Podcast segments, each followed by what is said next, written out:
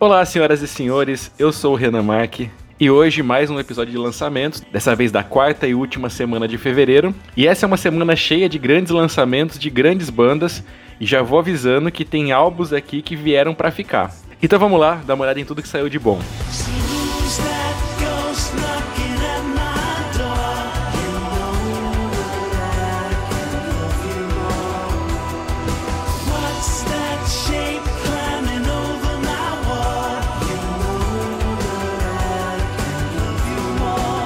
Não poderia ser de outra maneira, começando pelo álbum novo do Tears for Fears, o The Tipping Point, sexto álbum deles, quase 18 anos depois do Everybody Loves a Happy Ending. Para mim, um dos álbuns mais interessantes desde o Seeds of Love de 89.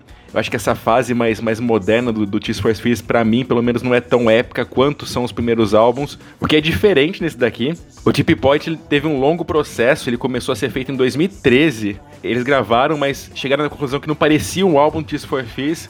Desde então trocaram várias vezes de produtor, até chegar nesse resultado final. Assim como os outros álbuns do Tears for Fears, ele não é fácil de ouvir a primeira vez. Ele é um pop mais encorpado, né, que tem aquela assinatura deles. Mas o mais legal desse álbum é que ele consegue ter a cara deles, mas sem ficar preso nos anos 80. Tanto que quando começa o álbum, a No Small Thing é uma, é uma música folk, tem direito até a palminha no meio, e, e, e, nem por isso fica ruim, fica muito bom na mão deles. Esse título é apropriado, Tipping Point significa ponto de virada, porque esse é um álbum que traz uma carga emocional para as músicas diferente dos outros. Inclusive, algumas músicas foram inspiradas pela morte da primeira esposa do Roland Orzabal, que morreu em 2017. Então já tem uma pegada diferente, mas já vem com grandes hits. Tem músicas aqui que vão fazer parte de todos os próximos shows deles, com certeza. A única coisa que eu desejo com esse álbum é que eles não demorem tanto para lançar os próximos, porque se continuar nessa qualidade, Tears for Fears ainda tem uma, uma sobrevida muito boa.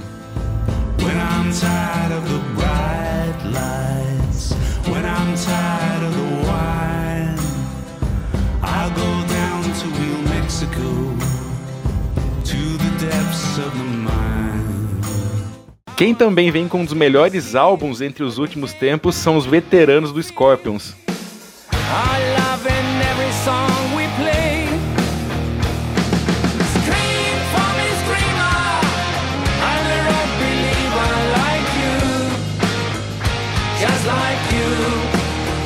Eu gosto bastante de Scorpions, eu acompanho eles desde sempre. O Rock Believer é um dos álbuns mais interessantes ultimamente.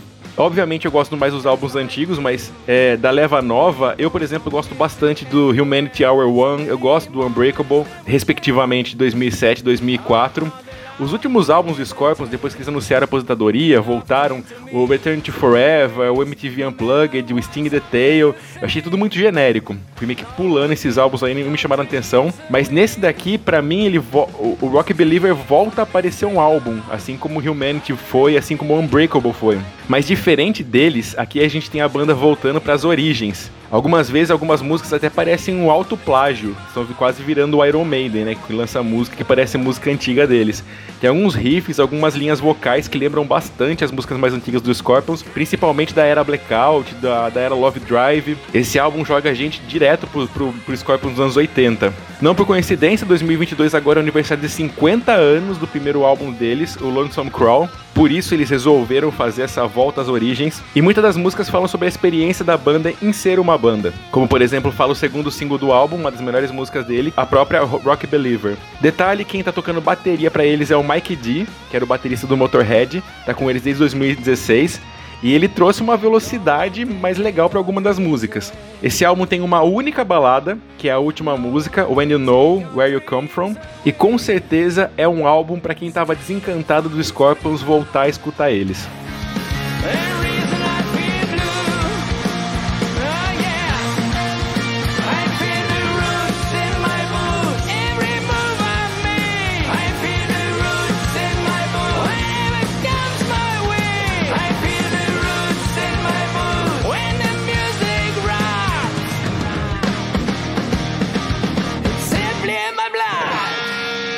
Outro que não ficou parado no tempo é o Johnny Marr, ex-guitarrista do Smiths, que lança seu novo álbum Fever Dreams Parts 1 to 4.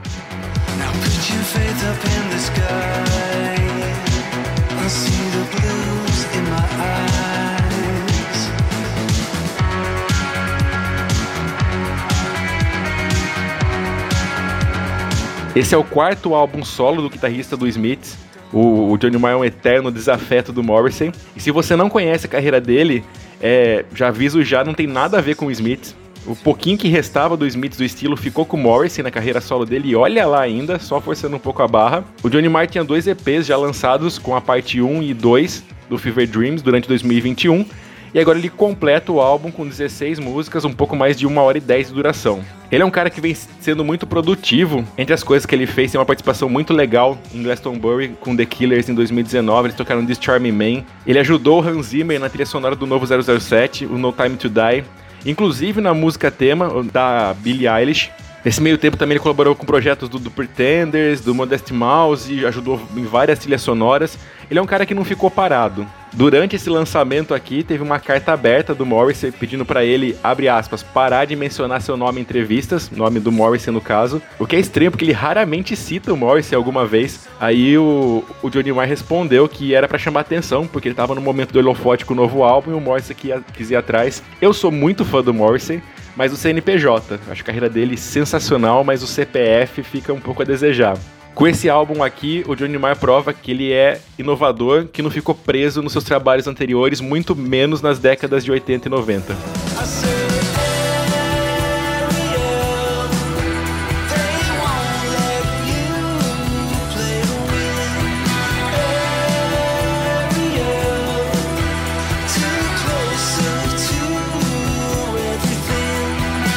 Outro cara que vai muito além das suas bandas, apesar de ter, de ter ótimas bandas, é o Corey Taylor, que lança agora o CMFB Sides.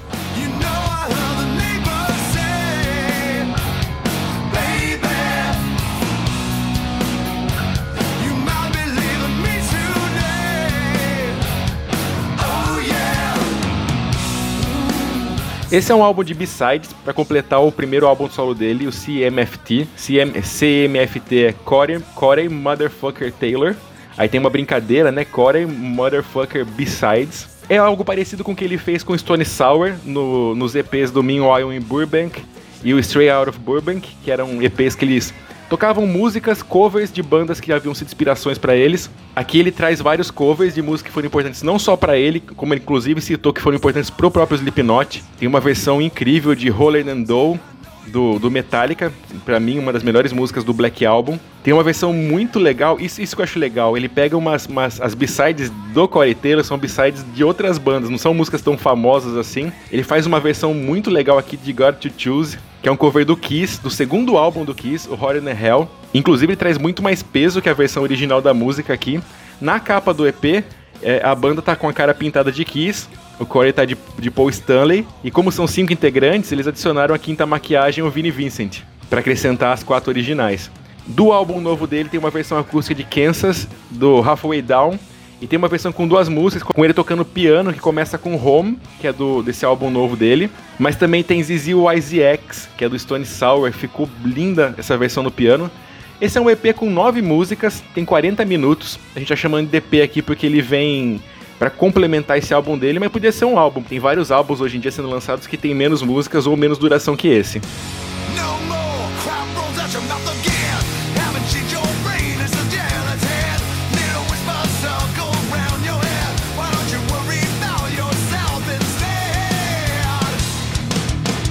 Agora, eu não sou muito fã de emo, mas se tem um que funciona bem, pra mim pelo menos, é esse daqui.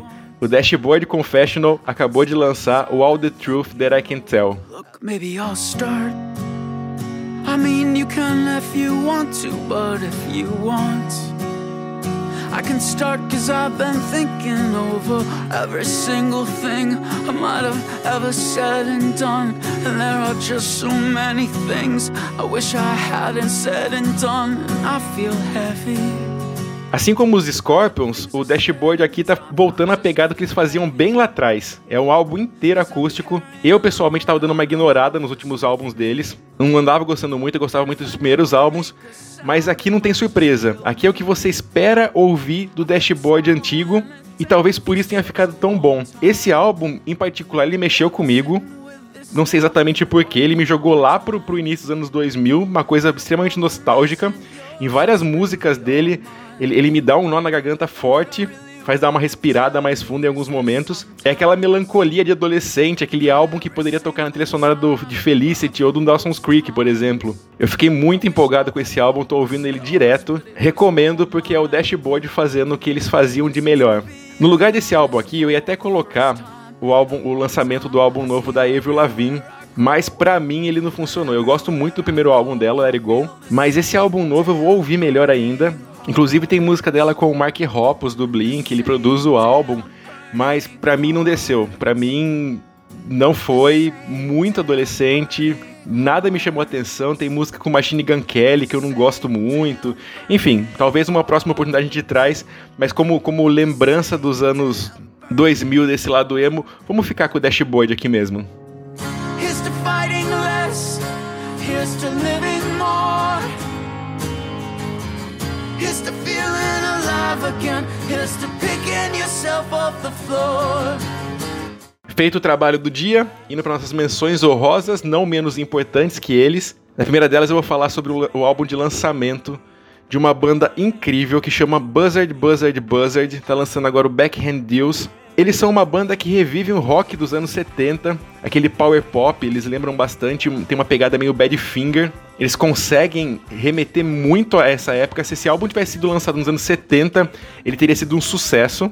Eu posso afirmar aqui, uma afirmação séria essa, que o que o Bruno Mars e o Anderson Peck fizeram para reviver o soul no Silk Sonic Pra reviver o Soul não, né? Mas esse revival de Soul, o Buzzard Buzzard Buzzard tá fazendo aqui para reviver esse power pop ou soft rock, soft rock dos anos 70. Tem momentos nesse álbum que são inspirados no Queen, que dá pra ver na primeira fase do Queen, que, que são incríveis. É uma banda para ficar de olho e esse álbum ele parece uma coletânea de música que você ainda não conhece.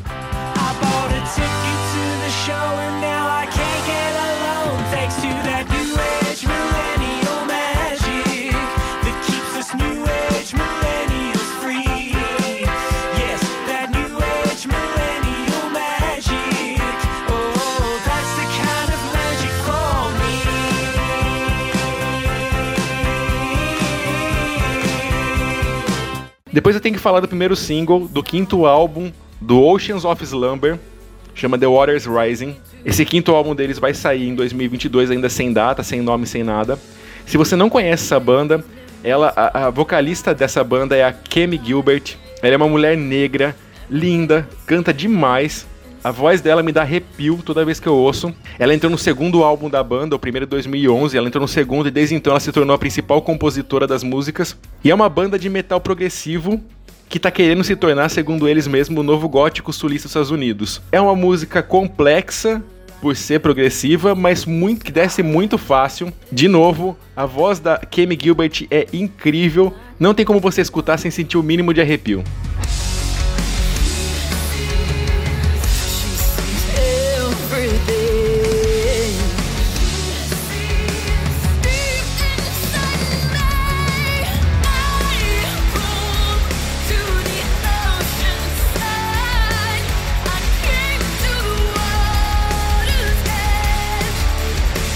Por último, não menos importante, já que a gente tá falando dessa questão de revival, o Sheep Dogs lançou o single Find the Truth.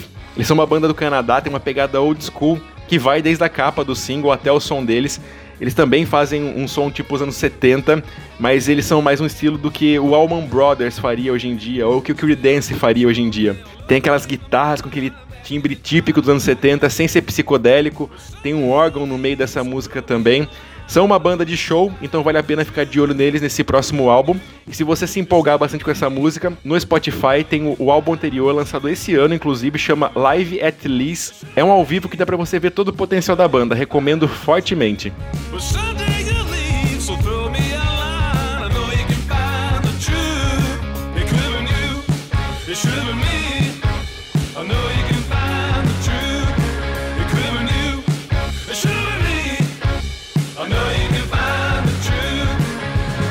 Muito bem, senhoras e senhores, esse é o álbum de lançamento da última semana de fevereiro, fechando mais um mês aqui em 2022. Para não perder nenhum episódio, se inscreva na plataforma que você está ouvindo. Lembrando que a gente tem episódios de lançamentos como esse, intercalados com episódios que falam a história de faixa a faixa de álbuns clássicos ou álbuns que irão se tornar clássico em pouco tempo. O último deles foi The Rise and Fall of Zig Stardust and the Spiders from Mars, uma das obras-primas do David Bowie. Vale muito a pena ouvir. E se você quiser ouvir as músicas que apareceram nesse episódio aqui, tem uma playlist no Spotify que se chama Para Ouvir Hoje. É só entrar lá, vai ter tudo. Você não precisa ficar anotando no papel, pode ir lá e, e dar uma ouvida para não esquecer de nada. E caso você queira comentar algo sobre esse episódio, fala sobre qual é o seu lançamento favorito ou algum lançamento que não apareceu por aqui que a gente tem que ouvir. Melhor lugar é lá no Instagram, arroba para ouvir hoje, vai ter um, um post sobre esse episódio, vai lá e deixa seu comentário. Por hoje é isso, a gente se vê no próximo episódio.